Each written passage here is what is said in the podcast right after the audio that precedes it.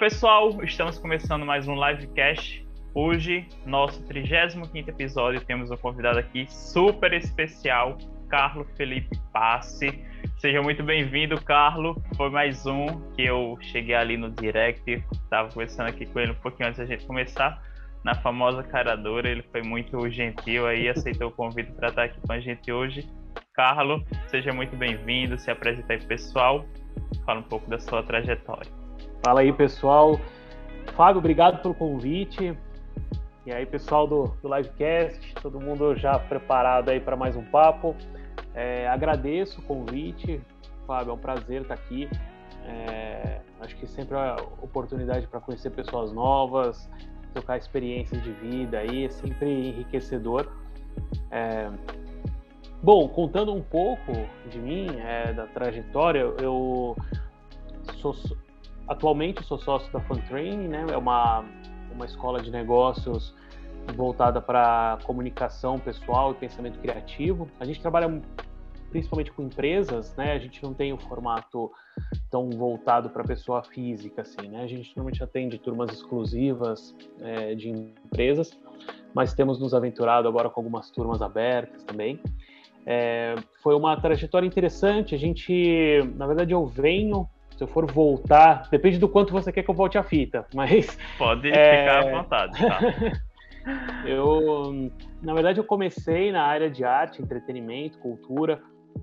É, apesar da minha formação ser em negócios, sou formado em economia, minha pós é, em gestão de negócios, mas eu venho da área artística, venho da área cultural, em, comecei é, sou escritor, sou músico, comecei, na verdade, a carreira nessa área, escrevi, comecei escrevendo o livro infantil, tocando, toquei até com dupla sertaneja, a gente foi, foi crescendo, aí é, conheci minha esposa, a Fernanda, e foi tudo muito rápido, assim, porque a gente se conheceu e poucos meses depois a gente já estava morando juntos, uns meses depois a gente abriu a, a empresa, e a gente primeiro abriu uma produtora, a Imagine, e trabalhamos bastante, a gente atendia muito muitos hotéis, resorts com produção artística, teatro, espetáculo de música, show.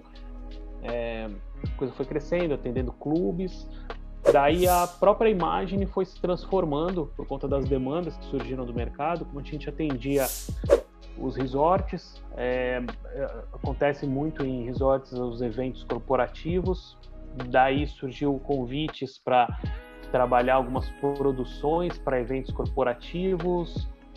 A coisa foi escalando, a gente começou a produzir eventos cada vez maiores. A gente, nos últimos anos, vinha produzindo já mega eventos, eventos para 5 mil pessoas, é, 6 mil pessoas pelo Brasil inteiro. Produzimos Curitiba, Goiânia, enfim, rodamos aí produzindo.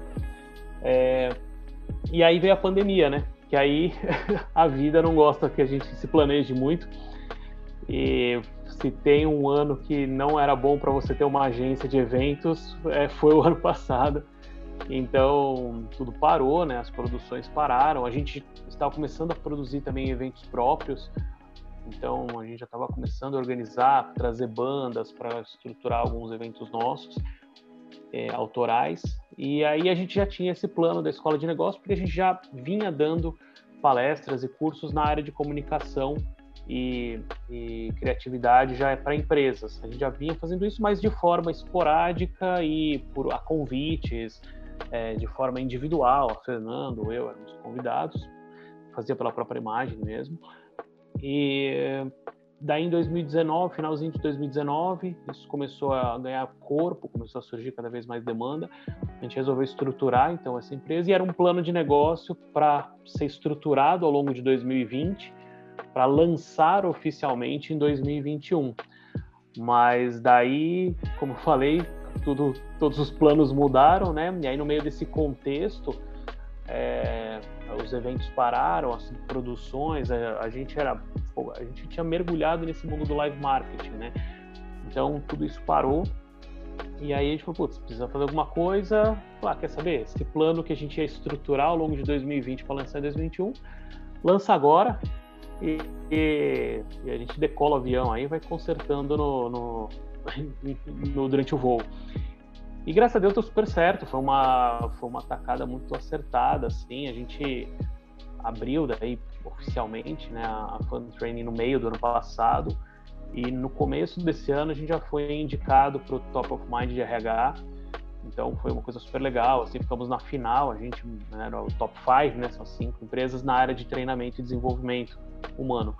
Então foi uma trajetória maluca, assim, cara. Acho que uh, se tem uma coisa que essa vida não teve foi uma, uma trajetória linear, assim, foi vai para o teatro e aí escreve, vai para evento, vira evento corporativo, vira educação corporativa, a coisa foi, foi acontecendo, mas mas é isso, acho que a cada, cada nova fase é um degrau, a gente já nunca começa do zero, né? Você já começa com, mesmo quando são novos negócios, você já começa de todos os aprendizados que você já teve, né? Então você nunca, nunca mais parte do zero, né?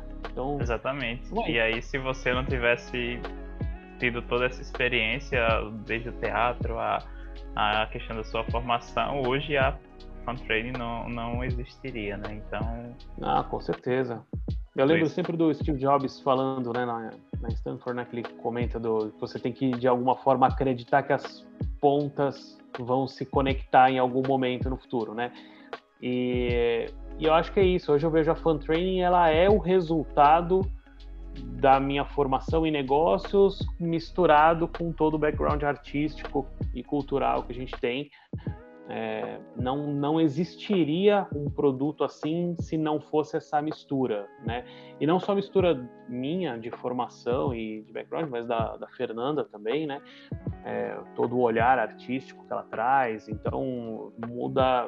É, só tinha como sair isso do dessa mistura, né? Então, se fosse outra, outros componentes, teria dado outra coisa, né? Então, é legal, é legal ver essa trajetória e, e sem dúvida, acho que é uma é uma o fato de a gente nunca nunca partir do zero e, e sempre ter trazer junto a bagagem né do que a gente já já viveu permite inclusive que a gente tenha olhares mais amplos assim né? Você já sabe onde você já errou você já sabe onde você já pisou fora da linha o que foi que não deu certo. Então os novos negócios eles normalmente são mais enxutos mais ágeis mais bem estruturados né então é isso, realmente você acaba tendo toda a experiência, né, o know-how aí também dentro da, das suas atividades. E você teve várias experiências, né? Tem alguma que você acredita que contribuiu um pouco mais para você se tornar a pessoa que você é hoje, para você chegar ao desenvolvimento da, da Fontrain e de todas as que você acabou participando aí na sua trajetória, sua vida? Acho que tiveram tiveram fases, assim, tiveram momentos, é, experiências específicas em determinadas etapas da vida, assim. É, eu acho que teve desde do fato de um lá no começo eu influência muito forte do meu pai meu pai também é, é empresário né ele na verdade ele é engenheiro é, ele resolveu empreender quase que por por força maior, assim, ele veio da ferrovia, trabalhou muitos anos na ferrovia e chegou um momento que, a, que a, simplesmente a roda não girava, estava numa situação muito ruim, em termos até de projeção, né, de carreira e tudo, é, perspectiva salarial. Sim. Então ele resolveu fazer alguma coisa, né? É, é uma pessoa muito inteligente, meu pai sempre foi uma pessoa assim, ponto fora da curva mesmo. E e o fato de eu ter crescido, isso, isso eu tinha nem 10 anos quando ele fez essa mudança. Então eu cresci vendo meu pai empreender, né? Cresci na empresa, cresci é, cresci sendo office boy do meu pai, assim, eu ia pagar conta no banco, sabe, ia fazer essas coisas para ele. Mas, então, assim, nesse momento foi uma coisa muito importante, porque isso me deu um, uma tranquilidade. Enquanto para muitas pessoas, talvez, empreender, começar um negócio, seja algo é, arriscado ou até, não sei, até fora, às vezes, de uma perspectiva imediata, para mim foi algo meio natural, porque essa era a referência que eu tinha, né, de, de trabalho, né, ver meu Já pai... fazia parte ali do seu ambiente natural. Exato, ver muito trabalho dentro de casa, né, porque empreender, você sabe muito bem como é, então você tem uma coisa que você não vai ter é, é, oito é, horas de trabalho, né, então começa antes da empresa abrir e acaba só na hora que você dorme, né, porque enquanto você está deitado na cama você ainda está pensando no trabalho. E, então, assim, teve essa fase que, que eu acho que foi muito relevante para mim. É, aí o olhar de empreendedor, é, de gestão e depois ter feito a faculdade também nessa área, né, de economia e tal, isso também foi para mim importante porque como eu entrei no mercado artístico, cultural, isso foi um grande diferencial, assim, porque no Brasil a gente ainda infelizmente tem pouca profissional. Agora tem isso, tem mudado bastante, né? Você tem, não estou falando que não tem, existem grandes produtores, pessoas extremamente profissionais, mas é uma área, no geral, é, onde a, o profissionalismo é bastante escasso, assim, né? Você, dificilmente alguém resolve produzir um espetáculo teatral e senta para fazer um plano de negócios antes, para você né, pensar como você vai fazer, pensar como vai ser a estratégia para lançar, como é que aquilo vai ganhar escala. Então, eu, te, eu já vim com esse olhar, né? Então, a gente muito rapidamente foi curioso, assim, a gente entrou no mercado de teatro e enquanto os nossos amigos assim estavam lá se matando para ver se o, se o ingresso ia ser o suficiente para pagar, sabe, minimamente ali a produção, para pagar o pessoal, a gente rapidamente montou um modelo e começou a atender resort, o negócio escalou, a gente atendeu os principais resorts de São Paulo, atendeu fora de São Paulo também. Então, aí a gente criou um modelo meio não, do, no ponto de vista positivo, meio linha de produção de peça, assim. Então a gente atendia, a gente tinha a mesma peça ensaiada com dois, três elencos. Então a gente fazia em dois, três lugares ao mesmo tempo. Então assim, também foi uma coisa importante ali por conta daquele momento. Então acho que vão tendo fases. Teve uma fase, tiveram fases difíceis para mim. Esse momento agora de pandemia e isolamento foi uma, um aprendizado muito grande de que cara, não importa o quão, quão grande você está e qual a solidez que você tem do seu negócio, cara, a qualquer momento você pode tomar uma rasteira que você realmente se vê de joelho, assim, né, para se reerguer. Então, acho que também um aprendizado, perceber que ter, uma, ter um plano B é sempre importante, ter uma, né, uma preocupação, assim, de uma reserva, ter uma estrutura, porque por mais sólido que pareça o seu negócio, é, nunca sabe o que pode acontecer, né? Então acho que assim são, são experiências, né? São momentos. Teve momentos é, emocionantes, assim. A gente teve uma oportunidade de produzir um, um show do, do J Quest em Goiânia. É, então também foi um momento ali no geral muito bacana, assim, com toda a equipe, tudo fora de São Paulo, um evento grande, sabe? Então foi um momento emocionante também de carreira, assim, com todo mundo, né, de realização, né? Então acho que essas coisas vão dando um gás também pra gente. Então, é, mas para mim acho que tem esse lado todo da produção, mas de verdade acho que assim, se eu tivesse que determinar ali um ponto, eu acho que no momento em que a gente com a imagem lá, né, com a produtora, a gente saiu desse desse universo dos resorts e tudo e mergulhou de cabeça no mundo corporativo, que começou a circular pelas grandes empresas, isso para mim foi, acho que, de tudo. A gente ainda nem ganhava tão bem ainda no começo, mas foi um momento de maior satisfação pessoal, assim, sabe? Você circular entre as grandes empresas, sabe? Ser convidado para reuniões, é, puxa, no escritório da da Shell, no escritório da Riachuelo, no escritório da Ambev, sabe? Então, foi um momento assim pra gente, a gente, é o que eu falei, ainda eram contratos pequenos, coisa malemar pagava as contas, mas era uma coisa de, puxa, que legal, né? As pessoas já estão nos conhecendo, estão buscando e olha onde a gente está, né? Já era algo tá grande, né? né? Muito grande para aquele momento. É, exato. Então, acho que isso, para mim, acho que a, quando mergulho, quando a gente mergulho, fez esse mergulho no mundo corporativo assim para valer, foi acho que é um momento que para mim foi de de satisfação, assim, acho que foi o que me deu gás para estar tá aqui até hoje, assim. Vejo que é um universo, inclusive, que eu, onde eu surfo melhor, sabe? E você falou do, da questão do ambiente corporativo, quais, assim, o, o, o que você acaba observando nas empresas onde você passa, quais são, muitas vezes, as falhas que você acaba observando ou, ou pontos a, a serem melhorados ou que podem ainda ser implantados e como você já uhum. tem toda essa bagagem, né, coisas que você ainda nem viu que foram implantadas e podem demorar ainda um certo tempo para acontecer, mas que são questões essenciais aí para esse para esse tipo de ambiente. Olha, eu acho que empresa é uma coisa engraçada, o mundo corporativo é uma coisa engraçada assim, porque é um é um ambiente muito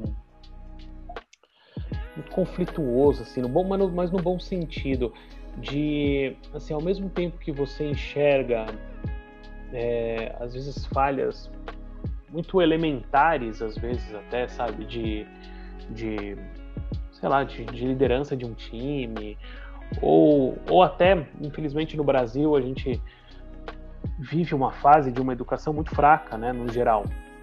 Então, você se depara com com, com, com pessoas assim surpreendentemente incapacitadas para às vezes estar no cargo que está, sabe? Ao mesmo tempo você se, se depara com isso, ao mesmo tempo é, não tenho o que falar. É, é, hoje é nas empresas que acontece a grande, os, os grandes avanços em quase todos os aspectos, assim, né? É, não só de tecnologia, mas, mas também, né, as, as empresas hoje detêm muito poder até aquisitivo para financiar grandes é, inovações, grandes estudos.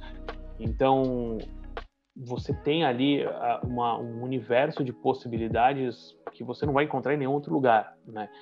Então, hoje, é, é, ainda mais com o avanço hoje da, das universidades corporativas, então hoje várias empresas né, já têm sua própria seu, seu próprio centro de formação, centros assim que dão de, de 10 a 0 em, às vezes, em universidades, né, ou faculdades, assim, estruturas muito, muito robustas, com profissionais muito competentes, contratando o que tem de melhor no mercado para fazer ali. É, também é o local da, das inovações em termos de de gestão, né, de novidades, de, de, de intercâmbio com, principalmente quando você está em, em, empresas é, de grande porte, né, multinacionais ou, ou, ou mesmo não multinacionais, mas empresas muito grandes, você tem é, acesso a muita informação de fora, né, então esse intercâmbio é muito rico também. Então, eu acho que a, é muito difícil hoje a gente. Acho que qualquer pessoa que se proponha a achar que, que conseguiria é, ter um insight muito brilhante que faria uma grande revolução nas empresas, eu acho isso um pouco. É, não é nem ambicioso, eu acho que o to, é utópico, acho que até é, é prepotente demais em alguns aspectos, porque você, se você tem ali a, a sua muita gente que, que de repente não está ali só fazendo o seu, o seu trabalho técnico, né? Então a pessoa é contratada para apertar o parafuso, para fazer a planilha, ela só sabe apertar o parafuso e fazer a planilha. É, saiu desse escopo, você já não, não, percebe, você já não tem né, substância. Apesar disso, você tem também nas empresas das pessoas das mais brilhantes que eu já conheci, assim, é, intelectualmente falando, eu também conheci na, na, nesse mundo, né? Então, eu acho que é um, é um lugar que você suga tudo que você tem para oferecer e te retribui também muito. É um lugar de muito aprendizado, assim. Né? Cada, e cada nova. Isso é um ponto, né? A gente. Eu vejo que as pessoas, no geral, têm uma ideia meio massificada do que é o mundo corporativo, né? Então, como se todas as empresas fossem muito parecidas, assim, como se as grandes corporações fossem né, padronizadas. E não tem nada mais errado que isso, porque você anda dentro das empresas, cara, cada empresa é um universo, mas completamente diferente, assim. Tem computador também, tem gente também, tem portaria também. Fora isso, cara, é, são universos diferentes mesmo, completamente. Até cultura empresarial, perfil das pessoas. Então, como a empresa tem uma certa cultura e fomenta isso, é, ela também vai é, somando e vai, vai angariando cada vez mais pessoas com aquele mesmo olhar e isso intensifica ainda mais a cultura. Então, quando você entra numa empresa, normalmente você percebe todo um modus operandi, um modo de pensar que é completamente diferente. Você atravessa a rua e vai no prédio da frente, é outro universo que está acontecendo ali. Então é, é interessante, é interessante. Para mim está sendo uma, é, é, desafiador agora esse momento de lidar com pessoa física, né, as turmas abertas todo esse formato mais, esse contato direto com o público. Para mim está sendo mais mais estranho até do que a do que perambular pelo, pelo, pelos prédios da, da Faria Lima e da Berrini e da Paulista. Você falou desse desafio que você vive atualmente. Qual o, o maior desafio que você acaba ainda enxergando né, nessa transição entre ambiente corporativo e pessoa física? Cara, primeiro que não tem filtro, né? É um negócio que é. Isso é muito estranho, né? Você, né, que tem sabe até melhor do que eu, né? Trabalha com marketing digital, então sabe que não é uma coisa louca assim. Você não tem um, um filtro, né? Você posta alguma coisa, você está falando já agora direto com aquela pessoa e assim não tem uma marca entre nós, né? É, normalmente assim tem o Carlo, mas o Carlo tem ou a Fun Training ou a Imagine e aí do lado de lá tem uma Shell, e a Shell atrás dessa pessoa tem outros dois CPFs, né? Então, é, entre a gente existe dois CNPJs ali conversando, né? Então, parece que parece que não, mas isso afeta muito a relação. Desde é, desde colocar certos limites, às vezes, né? Limites legais de, de, de trabalho, né? De, do contrato e tudo. É, mas também tem toda uma coisa de, de, de proposta da, de, do, dos, do, CNPJs, né? Então, quando a pessoa fala comigo, ela, através das minhas empresas, ela está buscando já uma, um, uma identidade que ela viu, ela já viu esse nosso trabalho em algum outro lugar, por indicação. A gente, quando fala com a pessoa, tem, claro, a, a, relação pessoal, mas existe também o, o, poder da marca por trás na empresa que ela estiver, né? É, isso afeta, inclusive, a relação de poder de negociação, até, né? De acordo com isso. Quando você vai para o pessoa física, não tem nada, né? É assim, é CPF falando com CPF o tempo inteiro e, e não tem uma... Um, não tem um filtro, né? Isso eu acho um barato, assim, você eu, eu ainda tô, eu sou muito novato nisso, né? Para mim, eu tô, eu, eu, eu, sinto aquela pessoa chegando na festa sem conhecer ninguém ainda, sabe? E já, e eu percebo que todo mundo já se conhece, tá todo mundo curtindo já, e eu ainda tô ali vendo, tentando achar um lugar para sentar, né? Mas uh, eu vejo os grandes, né? O pessoal do Instagram que já tem uma, uma, uma repercussão, o próprio Ícaro, né? E tudo, o Simons, né? O pessoal que a gente acompanha. E, e eu acho barato, assim, a pessoa se, se coloca lá para falar de marketing digital, falar de literatura, alguma coisa assim, e aí ela abre uma caixinha e o pessoal pergunta, que meia você usa? Caramba, sério que de tudo isso é isso que você quer saber? Né?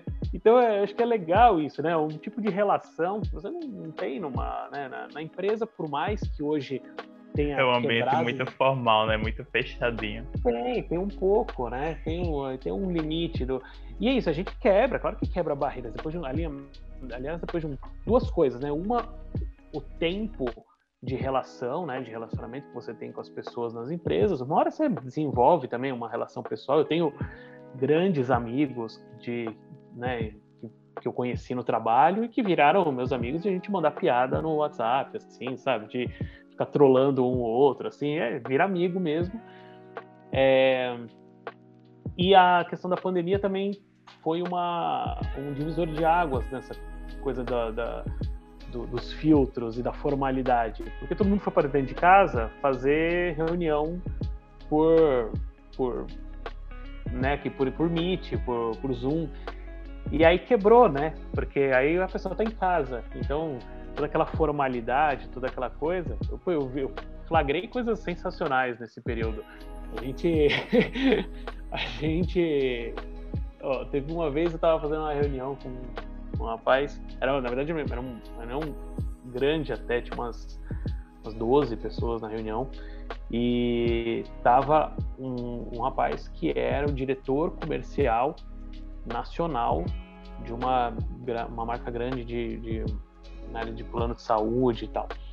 E super, nossa, uma reunião importante, estava discutindo que a gente ia fazer um treinamento, então estava discutindo como é que ia ser uh, quais iam ser os indicadores, enfim, vai estar reunião, todos os líderes de cada setor ali da empresa e tal, uma coisa.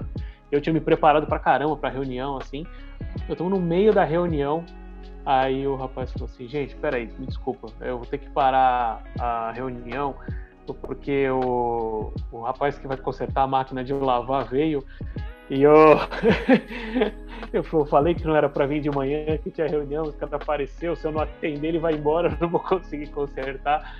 E aí, pô, todo mundo caiu na risada e tal. E isso aí quebra, né? Só que aquele grande diretor, sério e tal, o cara tem o mesmo problema que a gente, é a máquina que quebra, sabe? Essas.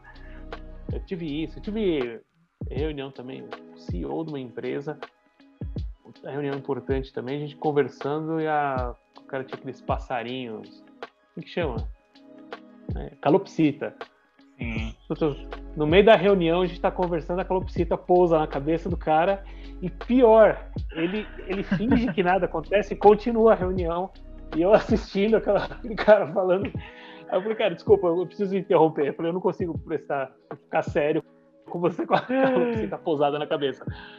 Então, assim, tem, tem isso, né? A gente acaba quebrando, tem um pouco né, o lado informal que até se intensificou agora, mas imagina, tá anos luz do que é a relação que a gente tem numa rede social hoje, falando diretamente com o público, essa, essa, essa eu, eu sinto que as pessoas elas muito rapidamente elas têm uma sensação de, como a gente acaba compartilhando muito da nossa vida, né? Eu vejo é, que um, do, um dos aspectos, inclusive até uma técnica aí, né? Mas assim, de não ficar postando só conteúdo técnico, né? Não ficar fazendo uma coisa, mas compartilhar um pouco também da sua vida para dar uma humanizada ali. Mas eu sinto que as pessoas acho que elas sentem que elas começam a fazer parte um pouco, né? Daquilo. E ela sabe o nome do, do, do seu cachorro, sabe o nome dos seus filhos. E eu acho que aí muito rapidamente a coisa se mistura e ela já, já acha que é amigo mesmo, e aí com... então é engraçado. E aí não tem relação. filtro na hora de fazer a pergunta na caixinha, né? É exato, é exato. Então isso é uma coisa curiosa. Eu não sei, você percebe isso também? Acho que vindo, você ainda está mais intenso, né, nesse, nesse universo, estudando isso do que eu, né? Então, o meu, é assim, é? pelo, menos, pelo menos na minha área, né, as pessoas enfim, eu, eu, tenho um perfil maior do que eu tenho hoje, por exemplo, no, no Instagram e no YouTube eu estou começando. Mas as pessoas nunca perguntam. Aliás, vez ou outra aparece alguma, alguma pergunta ali que não tem filtro nenhum, então a pessoa acaba ignorando. Mas nos 99% do, das outras perguntas que já fizeram para mim foram perguntas realmente mais objetivas, com cunho um pouquinho mais profissional. Hum. Até porque depois, quando eu acabei estudando, foi que eu vi um pouquinho mais de humor, mas meu perfil em si não é uma pessoa que é muito, digamos, traz esse, esse aspecto mais na comunicação. Sou um pouquinho mais, mais realmente sério, então acredito que as pessoas acabam, na verdade, não tirando tanta onda assim por conta disso também. Quem acaba fazendo isso são mais alguns amigos, mas sabem que eu só faço ignorar as perguntas quando. Mas acredito que é isso. E é, realmente, assim, como você falou, né? Essa questão da aproximação, hoje a gente está aqui conversando, mas começou com, com um direct, né? Então. Pois é. A gente é. tem essa possibilidade, né? E a, a, questão da caixinha de perguntas foi algo assim que é, eu, eu já usava, eu acho que de uma maneira bem diferente antes de se conhecer o Ícaro, que aí a gente sabe que foi uma das pessoas que mais utiliza e de melhor, da melhor forma atualmente, né?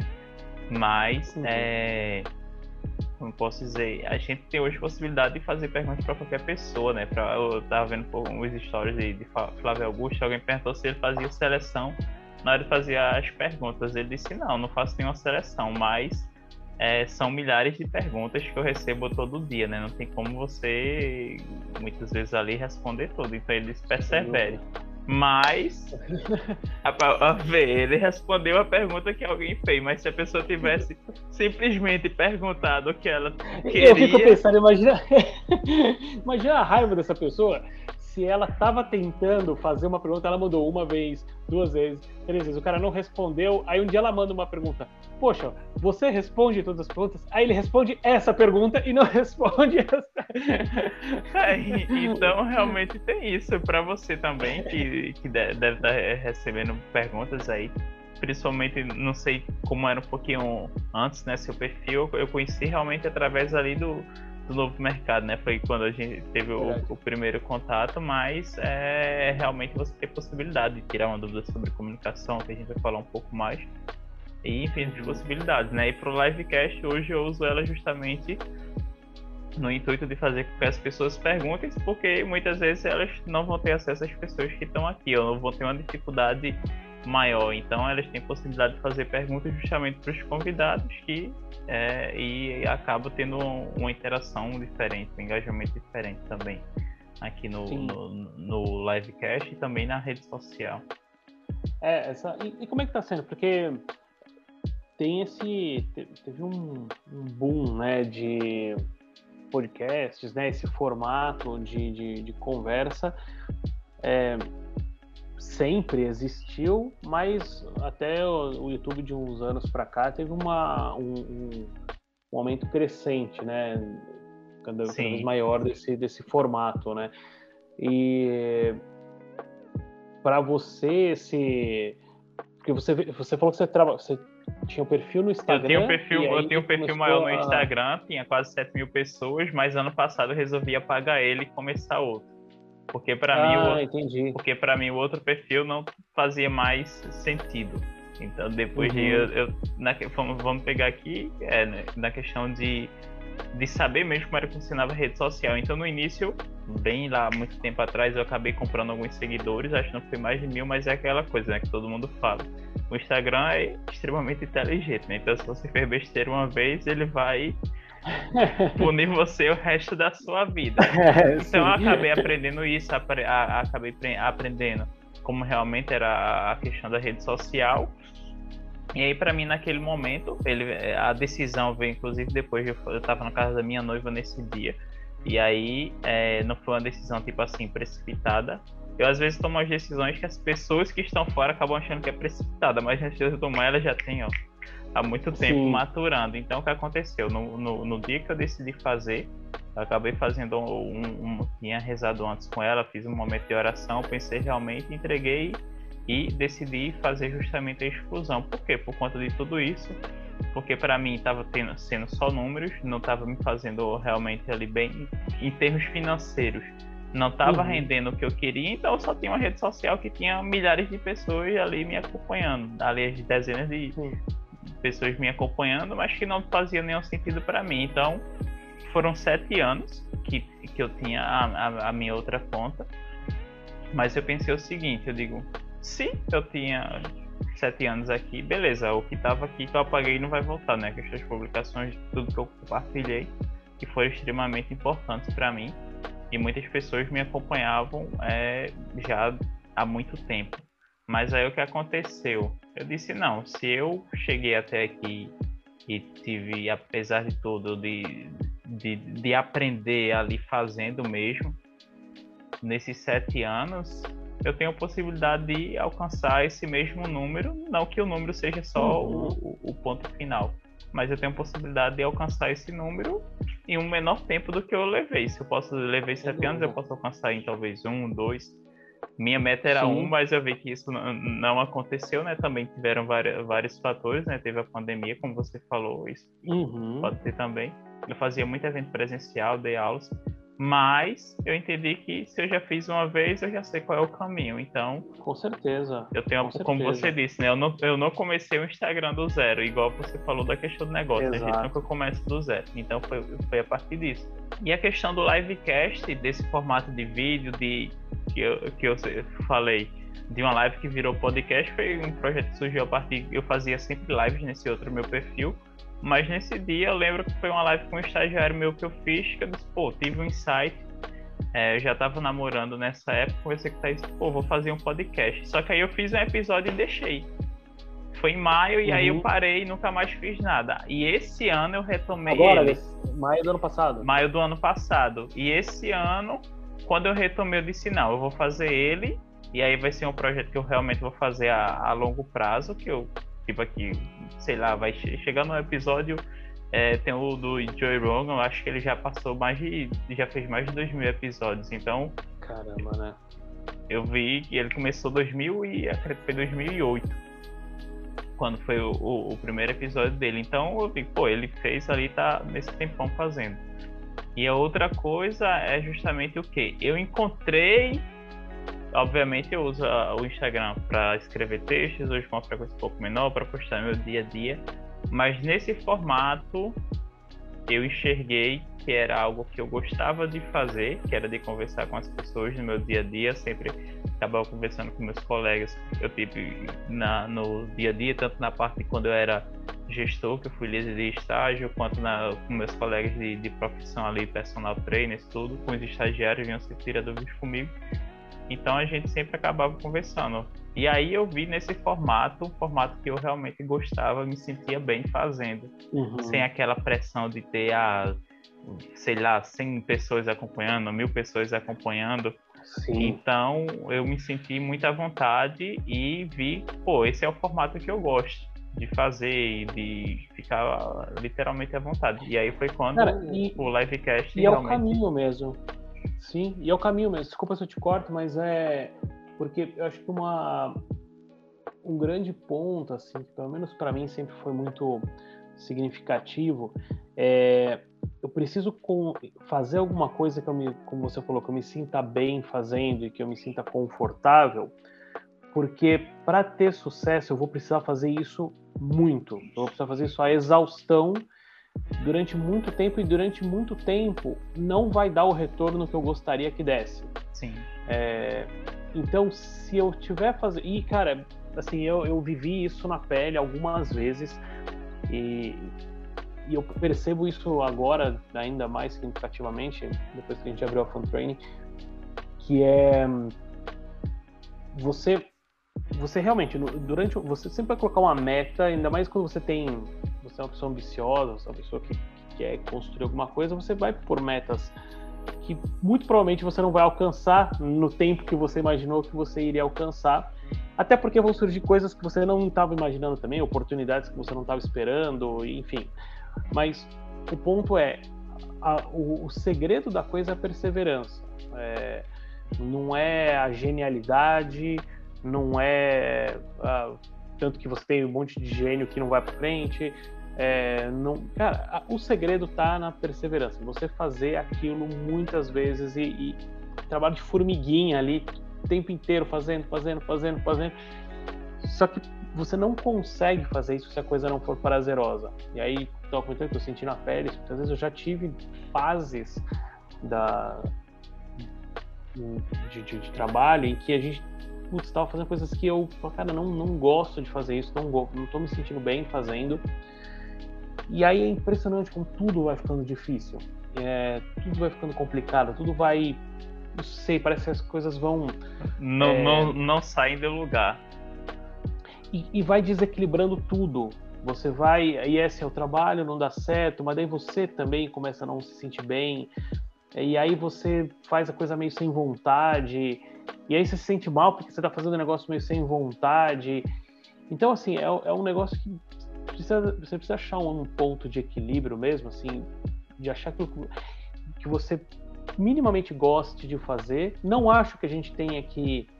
Eu sou bastante contra a ideia de que você precisa estar se sentindo bem e feliz todos os dias. Não, tem dia que você vai ter que fazer o trabalho que é chato mesmo. Pô, pegou um projeto, é um projeto chato, paciência. Agora, você se, se comprometeu, tem que entregar. Senta aí, senta a bunda na cadeira de trabalho e entrega o que você se comprometeu é, a entregar. E aproveitando que você está falando de, do projeto, isso aconteceu comigo esses dias. Eu comecei um projeto, disse mesmo, aí comecei o um projeto e tal. Aí quando chegou na última fase de entrega, que foi esse final de semana, aí eu digo, tá chegando e coisa para fazer. Aí na sexta eu passei o dia todo no computador, aí só saí para a fazer um atendimento, aí voltei, fiquei no computador. Aí no sábado, o dia inteiro no computador, fui parar, era mais de 8 horas da noite e. Putz, aí eu digo, eu não aguento mais. Aí as costas já doíam, aí eu fui ainda na academia, treinei mais cedo, mas aí já tava doendo as costas, o pescoço, tudo.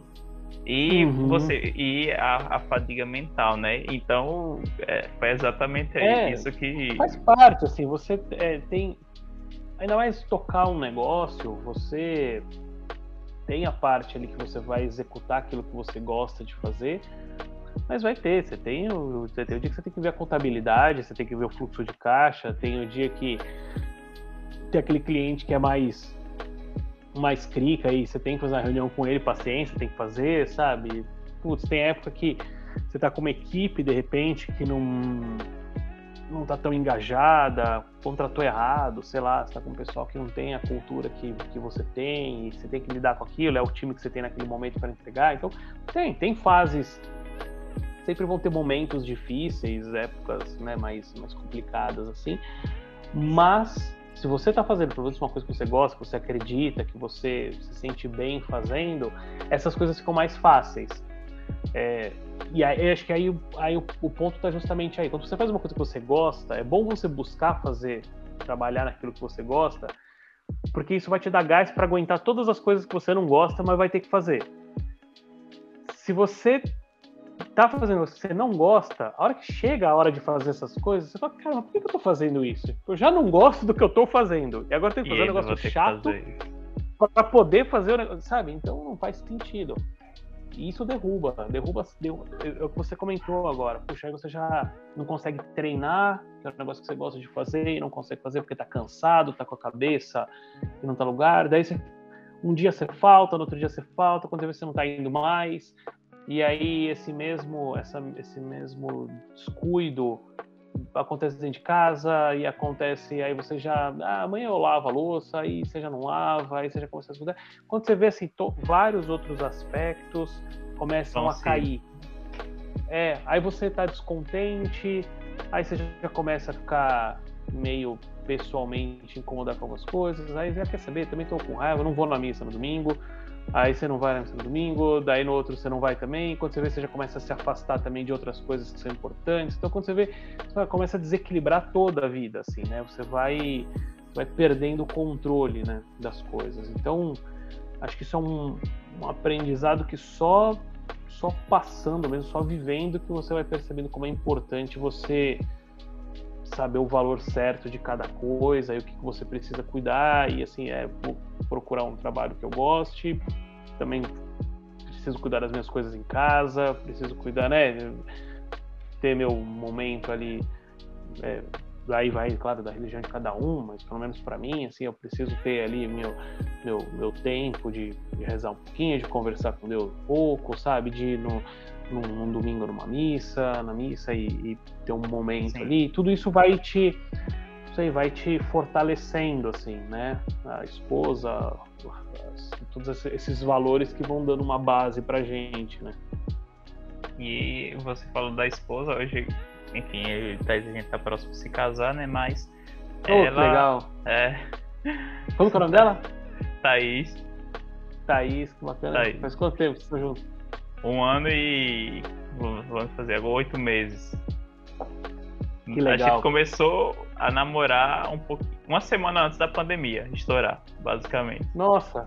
Dia 8 de março a gente começou, dia 18 foi quando aqui teve o lockdown. E aí eu fui para minha cidade do interior, ela foi para dela, três meses ali de namoro praticamente vídeo chamada e tudo. Nossa! E foi. Aí em setembro a gente noivou e agora, setembro do ano passado, esse ano fez um ano do nosso noivado e aí agora, final do ano, dia 27 a gente, de novembro, a gente casa. Oh, que coisa boa, que legal. E, e aí, aí Recife mesmo? Foi, foi no, no acampamento da, de uma comunidade católica aqui de Recife, no acampamento ah, Manaí. Legal. Aí, que legal. Enfim, foi lá a gente teve o primeiro contato e depois, quando passou o acampamento, a gente uh, conversou tudo e aí foi quando realmente ali começou nossa história, né? Mas o ponto inicial foi o acampamento. Eu vinha de um, totalmente ali diferente e lá foi quando, assim, literalmente tive minha experiência com, com Deus, né? E literalmente a outra palavra que eu posso dizer é mudei da água pro vinho. Ali foi. Uhum. Foi quando ela apareceu, eu já falei aqui outras vezes. Ele, eu senti ele falando diretamente comigo, dizendo: Ó, oh, ela é todo, apareceu na sua vida, é seu recomeço. Se não for agora, não vai. não vai mais. Mas eu senti literalmente Deus falando comigo quando ela apareceu e ela sempre me apoiou, né? Então teve um momento ali da pandemia tudo, ela sempre estava junto comigo. Ela é odonto. E aí ela, enfim, teve a abertura do consultório, hoje ela abriu outro em outra cidade do interior com mais duas amigas que são sócias dela.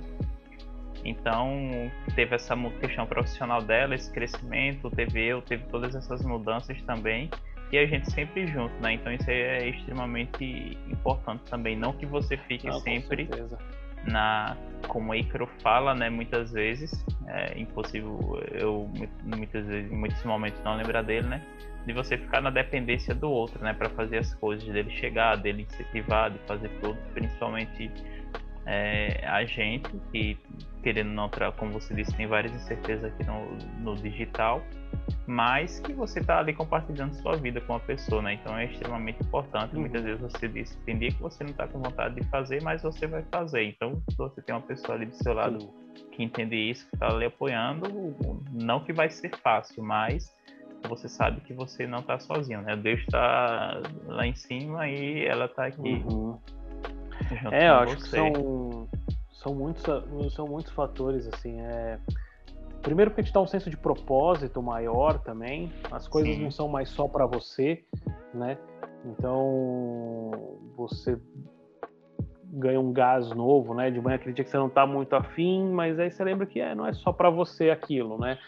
Então, te dá uma, uma, uma outra perspectiva, é, acho que você cria uma. É, você até comentou, né, da questão né, de ficar numa dependência, né? Acho que isso é uma, um ponto importante. Hoje em dia, a gente ouve muito uma, um, um discurso que me incomoda quando eu, quando eu ouço de, é, de que as pessoas precisam ser independentes, né? Precisam ser autossuficientes. Não pode esperar no outro a sua, sua felicidade, etc. E eu, em alguns aspectos, confesso que discordo disso, porque eu acho que é uma não é não é ser dependente, não é ser independente, mas existe uma interdependência aí, né? É, então assim, eu dependo, mas ela também depende de mim, né?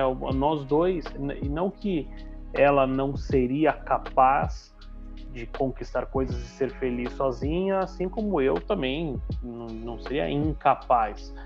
Mas juntos fica muito mais fácil, né? Juntos fica muito melhor, juntos funciona muito melhor. Então, e eu acho que assim, quando a gente também aprende a, a, a contar, assim, eu vou me preocupar, acordo, eu vou me preocupar em fazer o outro feliz. E vou contar que ela também está acordando e tendo o mesmo objetivo, assim.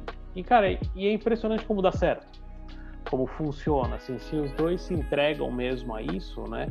Eu acho que é, o, é um caminho um caminho saudável, assim, é bom, isso faz bem para para nós. Sim, com né? certeza. Eu lembro sempre do.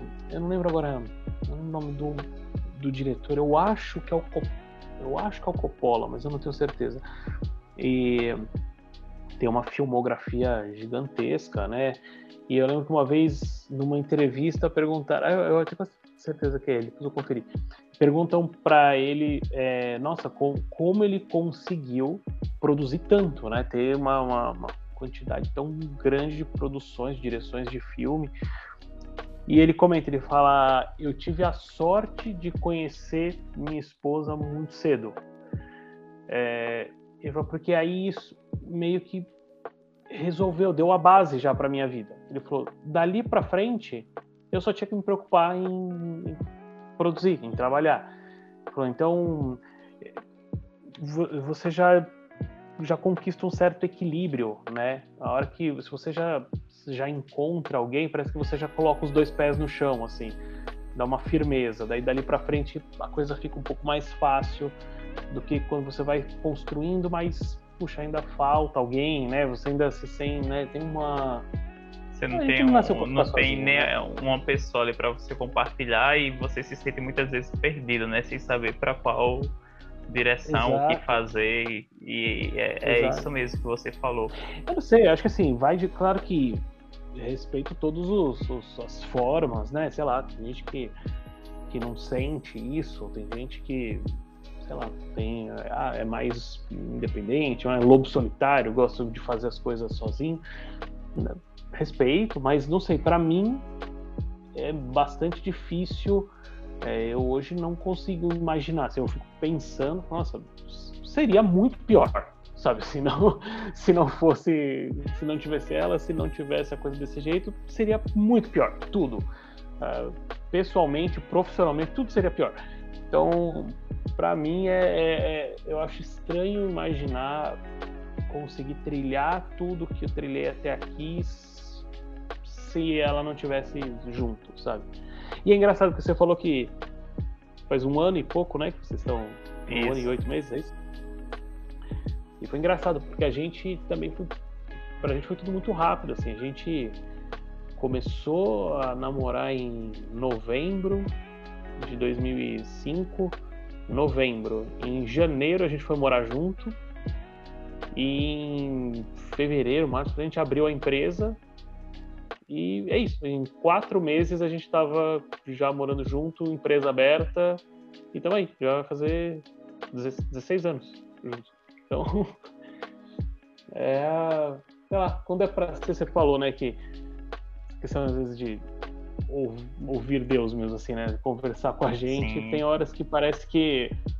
que que ele lá em cima vai saber, eu vou dar uma mão para você aqui, vai. Eu... Acordei de boa, acordei de boa vontade com você aqui. Vou fazer um negócio aqui na sua vida para melhorar um pouco. Tenho, acredito que é, passagem de Mateus 6, 7, 7. Aliás, 7, 6, 7. Enfim, não lembro agora. Geralmente ela sempre fica em meu pensamento, mas agora fiquei é, na dúvida. Que é aquela peça e receberá, bata a porta e a porta será aberta, né? Então, uhum. quando Thaís apareceu, assim, na, na minha vida, foi respondendo literalmente a todos os pedidos que eu tinha feito lá no acampamento. Então eu queria, no, no acampamento eu pedi que eu queria viver tudo diferente do que eu tinha vivido até ali.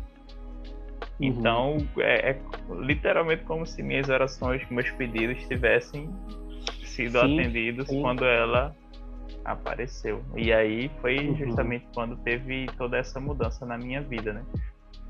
E você falou da, mais uma vez da, da questão da, da importância de você ter alguém e de você acordar querendo fazer o outro feliz, de se doar. Isso foi muito importante para mim, porque eu comecei a, a estudar enfim, sobre a questão do, da, do matrimônio, comecei a estudar sobre a questão da, da minha religião mesmo, a me aprofundar, buscar mais. E eu entendi que o, sentido verdadeiro de, de uma relação, né? Então a gente sempre teve isso desde o início, mesmo à distância.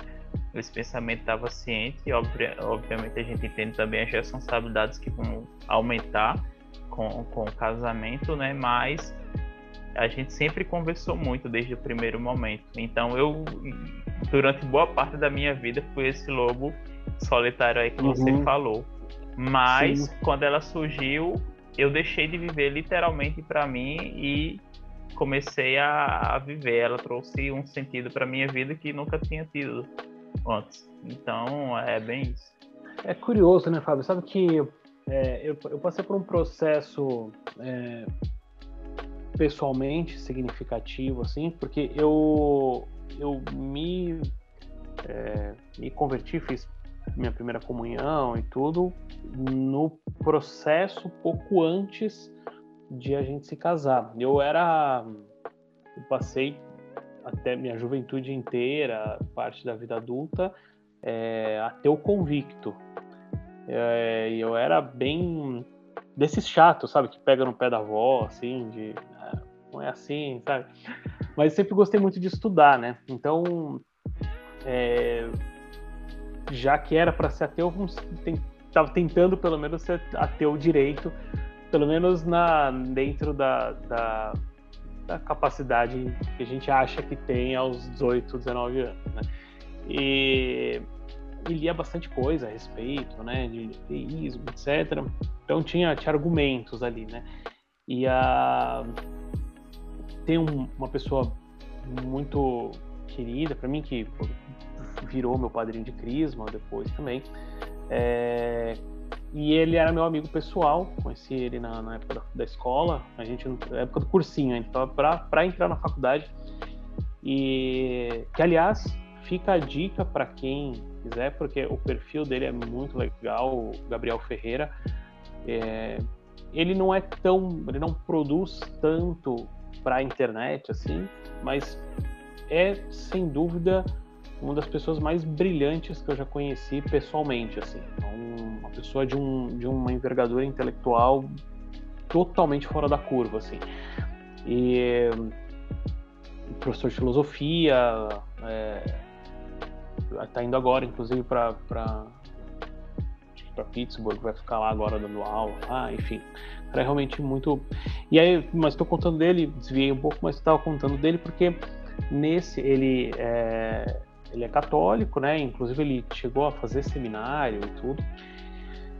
E a gente entrou num, era, a gente entrava em embates assim sobre é, fé e, e, ciência e essa falsa dicotomia, né, que a gente acha que existe. E, e era, e era um, o Franz Café, não sei se tem Franz Café aí, aqui em São Paulo tem uma cafeteria, né, que é o Franz Café que, que os caras faturaram com a gente de café expresso, porque a gente ia para lá, sentava tipo 8 horas da noite e a gente ia até 3 da manhã discutindo, e não, não é assim, é assim, tá. E ele é um cara muito tranquilo, e a, e a parte boa é que, assim, ele já ele é um pouco mais velho, né? Não muito, um pouquinho mais velho só, é, mas gente na faculdade de filosofia e tal. Ele já tinha uma bagagem muito maior do que a minha. É, naquela época. Então foi um cara que foi uma parte, foi, uma pessoa muito provincial assim na, na, na minha vida, porque é, eu precisava de alguém que defendesse o, a fé racionalmente, sabe? É, como eu tinha toda essa, essa, não sei, essa, não sei explicar, é uma essa, essa essa, estar contrário né, a isso, eu era fazer isso de uma forma muito, muito assídua. Então, não adiantavam argumentos sentimentais, argumentos é, simplesmente de, de, grandeza espiritual. Assim, eu precisava de alguém que jogasse na minha cara de que, assim, cara, no fundo você é, é ateu porque você estudou pouco, sabe? Então, e aí foi, foi muito esse processo, assim. E eu, tô falando isso porque você comentou na, questão do, do, matrimônio, né, de que vocês, de que você se debruçou mais sobre isso, né, para ler a respeito. E isso é uma coisa que eu acho curioso, porque daí desde então, né, e a coisa foi meio nesse caminho, porque eu falei para ele, ah, fala aí, que livro que eu tenho que ler para, você vai ver, eu vou ler e vou destruir isso aqui muito fácil. E aí ele começou, ah, então lê isso daqui, agora lê isso, agora lê isso. Eu fui lendo e falei, caramba, né? faz sentido esse negócio aqui. Eu não conseguia né, justificar racionalmente. E aí, é, aí questão, o Papa Bento XVI para mim foi, uma, foi muito relevante por conta desse olhar né, mais racional né, para a fé. Eu lembro sempre do.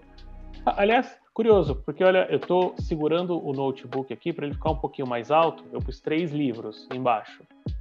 O, o livro que está embaixo é o Catecismo da Igreja Católica, que, tinha o tamanho certinho para segurar. É, não, é, aí eu, eu, lembro sempre, ele me deu, o Gabriel me deu um livro na época, é, e, o, e, e, ele escreveu na, na, na, acho que tá até aqui, eu que eu não vou conseguir tirar agora, vai bagunçar meu mas ele, ele escreveu até para mim na dedicatória, ele colocou, é, como diz é, o Papa João Paulo, ele fala de que a, a fé e a razão são como duas asas, né, que nos ajudam a levantar voo. Então você precisa ter a fé e você precisa ter a razão. E eu lembro sempre do na, na encíclica do, é, do João Paulo, na Fides et Ratio, que ele fala é, esteja sempre pronto a dar razão para sua fé, né? Então, não, você precisa estar preparado para explicar o porquê você acredita, né? E, e, e eu vejo que quanto mais eu fui estudando, mais isso foi me engrandecendo, assim, mais eu fui fui ganhando um senso de sentido mesmo, assim, né? De você olhar e falar, puxa, faz muito mais sentido eu entender eh, o matrimônio se eu entendo dessa forma, né? Faz muito mais sentido eu me dedicar ao trabalho se eu entendo meu trabalho como é, dentro desse universo, né? Então, eu, pelo menos para mim, o processo de estudar e me debruçar e ler é, sobre religião, né, teologia e tudo, é, sempre foi algo que eu sinto que eu saio melhor daquilo e saio. É, e, e aí, desculpa se eu me estendo muito, mas é que eu acho que é um ponto interessante do que você falou do matrimônio, porque o, eu realmente acho que hoje muitos casais não dão certo porque não porque eles se juntam pelo motivo errado, sabe? E eles e o que eles esperam que os mantenha unidos é o motivo errado. Então, eu cada vez mais eu olho e falo, puxa, como é importante a gente ter uma educação também espiritual, filosófica, teológica, sabe? Porque que falta isso faz e, e, quanto tempo a gente perde às vezes na vida é, porque isso suga energia, né? Você ter um relacionamento, o relacionamento não dá certo, você se separa, tudo isso vai ocupando seu tempo, vai ocupando suas energias que você devia estar tá gastando, focando em outra coisa, você está gastando construindo castelo de areia ali, né? Porque não tem não tem substância o que você está fazendo, né? Então, não sei, para mim, é, achei legal isso que você falou de você se mergulhou Sim. nisso, né? Foi ler mais, foi estudar ainda mais matrimônio e isso deu mais senso de propósito ainda, né? Você falou da questão da, da leitura, eu, eu, sempre, assim, sim, eu enxerguei, quando eu morava no sítio, eu enxerguei a educação como uma maneira de eu sair daquela situação que eu tava. Mas eu comecei a ler mesmo depois que eu Sua acabei terminando a faculdade. Minha família meus pais hoje foram embora do sítio, moram na, no centro da cidade porque estava muito perigoso. Mas sempre que eu posso, hum. eu vou para o sítio, porque a casa ainda está lá e, e tenho irmãos que moram lá, então eu sempre vou para o sítio. É tipo assim, como fala Olavo de Carvalho, né? A realidade é aquela, a gente acaba vivendo no a cidade, na verdade, essa loucura é uma realidade distorcida que a gente tem. Então, eu pois sempre é. gosto de ir para lá. E assim, depois que casar tudo, trabalhar, meu sonho é organizar tudo lá e fazer literalmente um, um lugar para levar um dia, se Deus permitir, se for da vontade dele, meus filhos, minha família, meus, trazer meus irmãos. para a gente aproveitar um final de semana. Então é uma, um lugar que eu quero, é, enfim, aproveitar, né? Hoje eu sei o valor que isso é, Sim, tem para mim. Certeza. E aí da sua família é só você em Recife? Tenho mais dois irmãos aqui em Recife. Boa parte está hum. em São Paulo e, hum. E, os outros estão em Limoeiro. Mas, Mas por que vocês são em quantos irmãos? São 18. Porque, nossa, é 18? 18, é. Meu eu tenho 18 irmãos. Minha mãe é casou. Você mais 18? Né, é, isso, isso. É. Meu, minha, minha mãe era casada, aí o esposo dela faleceu. Meu pai também já foi casado e a, a, a esposa é, também faleceu. E aí, depois de um tempo, eles se casaram. Então, minha mãe te, tem cinco, na verdade, é, seis. Meu pai, onze. E aí, depois de muito tempo, quando eles se casaram, aí tiveram eu e uma outra irmã minha, que é especial. Aí, essa mora com meus pais na cidade. E minha, meu outro irmão mora no sítio com minha irmã e os dois aqui em Recife e os outros aí em São Paulo. Então Nossa, é. galera! É enorme. Meus sobrinhos eu falo pra, pra todo mundo. Assim que pergunta. Eu parei de contar em 35 sobrinhos. 35? Quando chegou no 35, eu parei, eu digo, eu não vou contar mais, não, não, não dá pra, pra fazer isso. Ó, sem, sem resenha Deus. nenhuma. Quando eu fui para São Paulo, assim, já grande, a primeira vez foi em 2011, com um congresso na época da faculdade para eu lembrar o nome de todos os meus irmãos, eu coloquei numa planilha do Excel.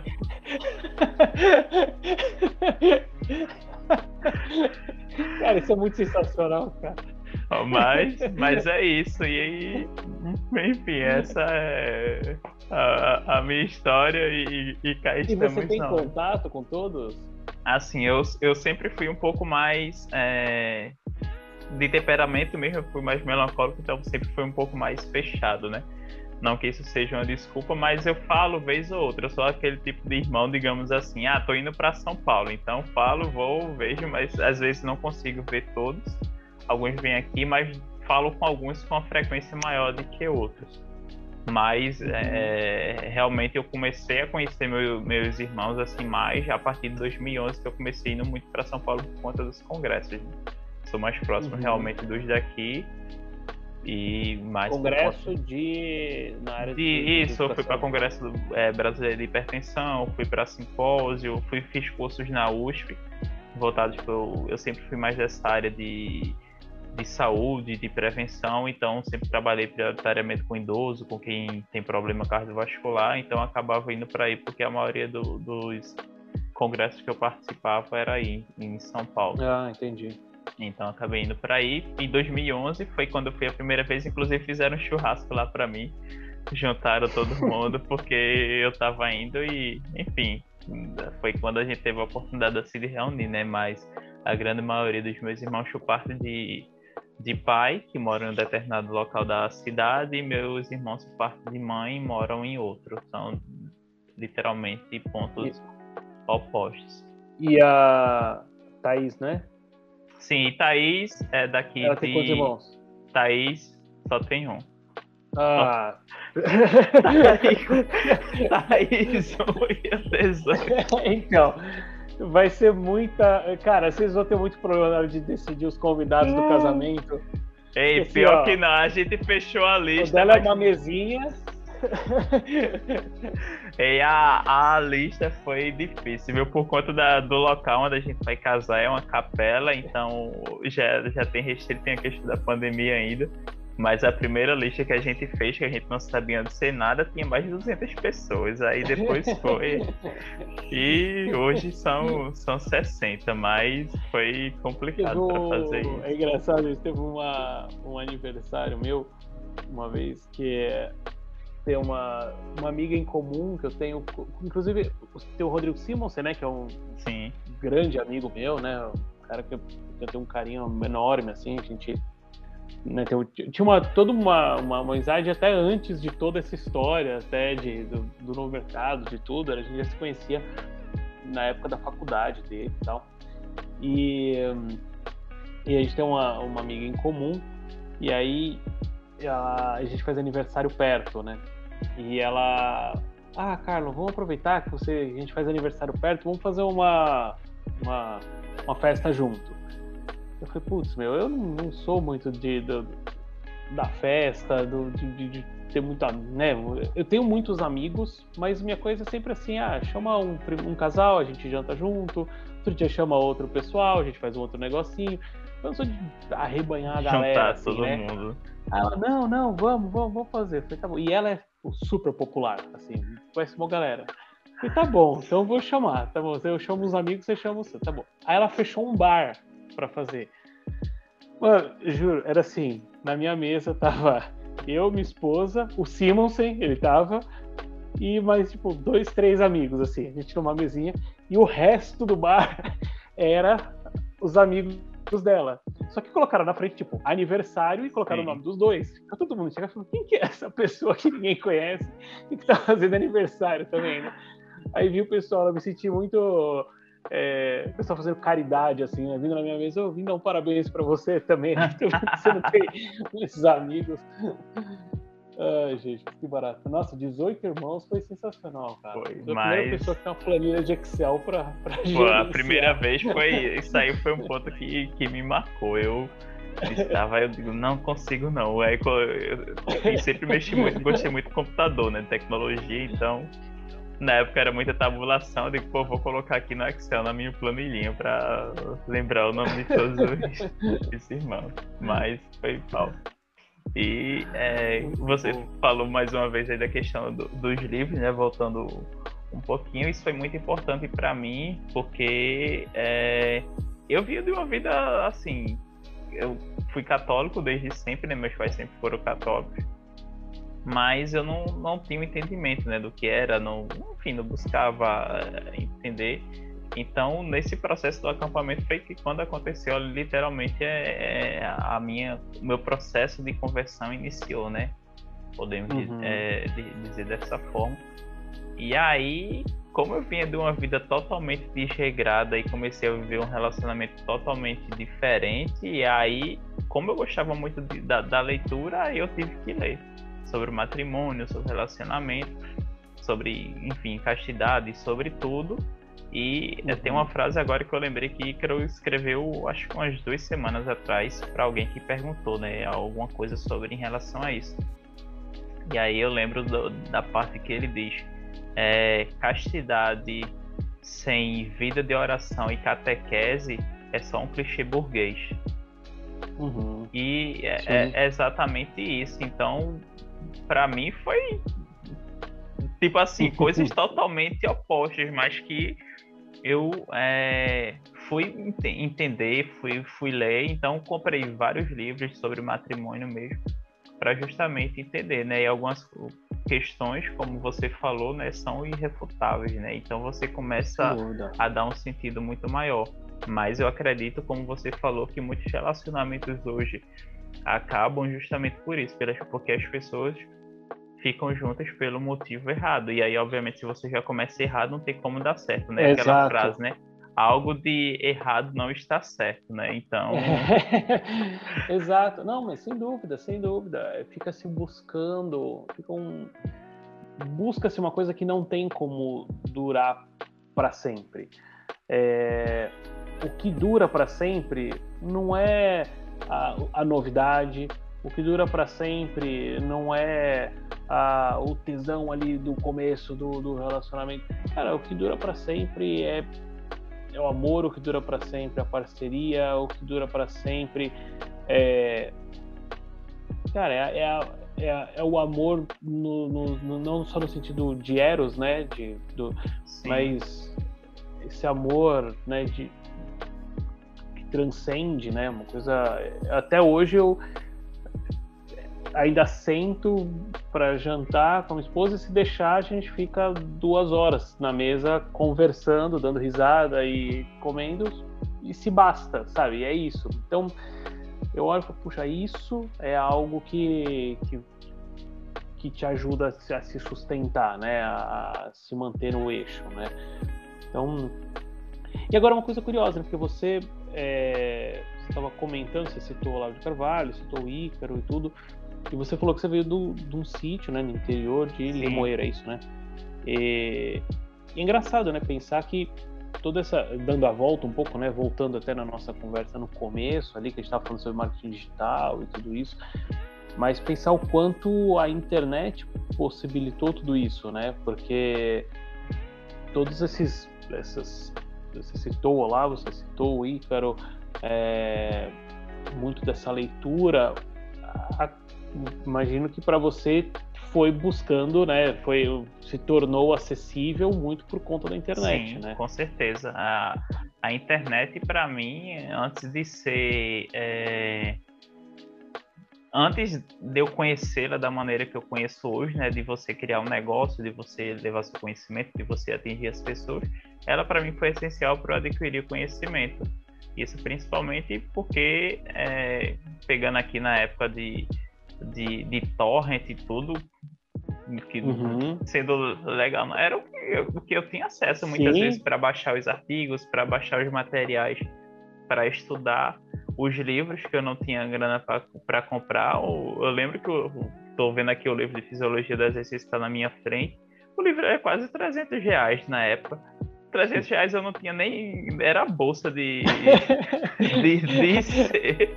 Então, tipo assim, foi o que, que me deu acesso, né? Hoje eu entendo. Aí hoje não. Qual, qual o próximo passo? É ficar, não, é literalmente ter grana para conseguir comprar livros, porque eu sei que o cara que escreveu ele gastou o tempo dele, mas foi o que literalmente me deu acesso, né? E, e a questão de hoje, como você disse, de conversar aqui com você, de ter acesso ao Lavo, de ter acesso a Ícaro, ao Ítalo, que são pessoas assim que foram, inclusive esse meu processo de, de conversão, uma das pessoas que foi responsável pelo exemplo tudo que ele vive foi Ícaro, que foi eu me reaproximei da, da igreja vendo o que uhum. ele fazia ali literalmente todos os dias com a vida dele. Então, se não fosse a, a internet, né, a, a, rede social, inclusive isso foi muito importante para mim também. Eu utilizo ela para conhecer e me desenvolver e não como geralmente todo mundo acaba, não todo mundo, né? Mas a grande maioria não, das pessoas é. acaba usando ela só para se divertir, só como entretenimento. entretenimento. Só, né? É. Que, de verdade, que seja é, que seja para usar para fazer amigos, Sim. já é uma utilização mais nobre, assim, porque é, uma coisa que da rede social foi interessante, e aí denunciei idade, porque eu tenho lá desde o Orkut, né? Mas. Orkut é a, também. É, opa! É você encontrar um pouco a sua galera também. Porque antes da rede social, o seu grupo ele tinha uma limitação geográfica, assim, né? Você conhece as pessoas do seu bairro, talvez do, do outro, ou da sua escola, do seu trabalho. Então era sempre uma limitação geográfica. Onde eu tô é capaz de eu, de eu fazer amigos ali. É, o que foi muito legal dessa da rede social é assim, puxa, onde mais no mundo inteiro tem gente que gosta das mesmas coisas que eu? Né, e que acredita nas mesmas coisas que eu, tem o mesmo propósito. Eu tive uma experiência legal em, na, na imagem, na produtora, que eu, eu conheci pelo Facebook na época, um rapaz, o Luiz Vaz, infelizmente faleceu já, e novo, assim, mas acho que é da minha idade, um pouco mais novo que eu, e a gente se conheceu pelo, pelo Facebook, e um rapaz assim de um talento absurdo escrevendo é, de uma delicadeza de uma sensibilidade uma pessoa assim muito muito legal. E ele era de Belém do Pará. E a gente começou a conversar e tal e trocar e aí começou eu, eu sou escritor também então mandava umas coisas para ele que eu tinha feito ele mandava para mim a gente ficou trocando ali um, um tempo. E aí a gente foi fazer uma produção nova aqui em São Paulo, eu falei para ele, cara, que, que você tá afim de escrever uma peça para cá? Aí ele, que legal. Então, aí a gente, primeiro a gente contratou, aí ele escreveu a peça e a gente montou aqui. Ele era ator também. Aí não fizemos uma outra. Falei, cara, tá afim de, de entrar numa produção aqui de São Paulo? Aí a gente trouxe ele de Belém Ele veio para cá, ficou dois meses aqui mais ou menos, fez todo o processo de montagem e tal, estreou, ficou em cartaz com a peça e depois voltou. E aí depois uma, aí ele tomou gosto, ele nunca tinha vindo para cá, aí gostou, conheceu a galera daqui, aí já conheceu o Rodrigo Gurgel, já conheceu, já conheceu a galera toda e e aí ele se encantou. Daí depois ele até voltou mais uma vez, é, aí a passeio assim e tal, se encontrou. Mas você vê que coisa legal, assim, foi um cara, putz, sensacional que conheci na vida e que jamais seria possível conhecer essa pessoa. Isso é muito improvável se a gente não tivesse um meio como esse, né? E aqui, você também, né? Olha que oportunidade boa aqui, né? Verdade, a gente né? já, já falamos sobre negócios, sobre família. Deu uma volta já, hein? E é, como você falou, né? A, eu tive possibilidade de trazer pessoas para o livecast que eu conheci todas é, através do Instagram, né? Através do Novo Mercado, ou muitas lá do grupo Facebook. Logo no um pouco tempo atrás, a gente tinha, na verdade, ainda tem um grupo no WhatsApp. Então, pessoas que é, se tornaram meus amigos de compartilhar, dizer, ó, oh, tal, tô passando por isso. Tem o, o Paulo também que é, já participou aqui. A gente nunca se viu, mas ele é do Maranhão, mas ele já participou duas vezes do, do livecast, mas eu conheci ele justamente através da, da internet, né? Então, assim, a gente já falou, ah, como é que tá, do, do dia a dia, tudo, literalmente uma amizade que surgiu a partir uhum. daqui, né? Então você tem N possibilidades. Você precisa realmente decidir o, o que você vai fazer com a possibilidade que você tem em mãos, né? Com a oportunidade Sem que você dúvida. tem. Acho que hoje fizemos um bom uso desse. Com certeza. Né? E foi tão bom que eu já a gente nem terminou, já vou querer marcar o a volta, viu? Vamos, vamos sim. Vai ser um prazer. Quando quiser, você me, me chama. Aí às vezes minha agenda, você viu, calhou de. Putz, peguei um mês. Outubro é sempre o mês mais complicado pra gente. É o mês de maior trabalho, maior volume de trabalho. Historicamente, não sei porquê. Outubro é o mês já há anos que é assim. E juntou que a gente tava de mudança, eu mudei para aqui um apartamento novo, né? A gente foi para cá semana passada, juntou isso com entrega de projeto. Nossa, a vida estava um caos esse mês, então acabou demorando um pouco aqui para a gente conseguir marcar. Mas em outras oportunidades me, me chama assim, a gente sempre acha que espaço na agenda para uma boa conversa. Não, mas foi ótimo. Foi ótimo de verdade, assim. Esse foi um dos melhores livecasts que eu já fiz. Oh. Várias perguntas aqui vão ficar para a próxima. A gente vai ter que fazer, não parte 1 e 2, né? Mas a gente vai uhum. gravar esse e já vamos marcar o, um próximo aí. A gente tá no 35, no 55 você volta. Pra Combinado. gente conversar um já tá pouco tá mais. Mas Beleza. é isso, Carlos. Fiquei muito feliz mesmo você estar aqui hoje, de todo o papo que a gente bateu. Fique à vontade aí para deixar uma outra. Geralmente eu pergunto uma frase que representa você mas hoje eu quero que você fique à vontade aí para deixar sua mensagem final para esse episódio de hoje para o pessoal. Legal. É... Bom, Fábio, não, sem palavras, eu agradeço muito o convite, foi uma conversa muito, muito agradável. Se deixasse aqui, a gente fica, fica sem fim aqui. É... Mas, mas não, foi, foi muito bom mesmo. Foi, um, foi uma hora e meia aqui muito agradável. É para quem estiver assistindo, é, acho que de, de recado que a gente pode deixar é, é, isso que a gente fez hoje é uma baita demonstração do poder que essa, essa ferramenta tem. Então aproveite para fazer isso, para fazer bons amigos. acho que no fundo é o que a gente leva nessa vida, porque trabalho, essas, essas coisas a gente é, a gente se vira, a gente vai atrás e tal. O que, o que, o que vale mesmo dessa vida são as amizades que a gente faz, as pessoas que a gente conhece. O que dá sentido para nossa vida é o nosso círculo de pessoas. Assim, né? Como diria Camille, os amigos nos ajudam a suportar o absurdo. Então, eu acho que A partir de agora, eu espero contar com você também, Fábio, para ajudar a suportar um pouco o absurdo que é estar que é tá vivo, né? Então, vamos em frente nessa jornada sempre juntos aí. Show, pode contar comigo, Carlos. Carlos, oh, fique aí já com com, com um amigo que já vai estar tá na, nas orações e agradecer aí por você estar tá com a gente hoje. E quando vier Recife já sabe, né? Já tem onde ficar, vamos conhecer novas uhum. praias, novos locais. Não, é isso. Fechou então. Pessoal, chegamos Galera. ao final de mais um livecast. Até a próxima e grande abraço para vocês.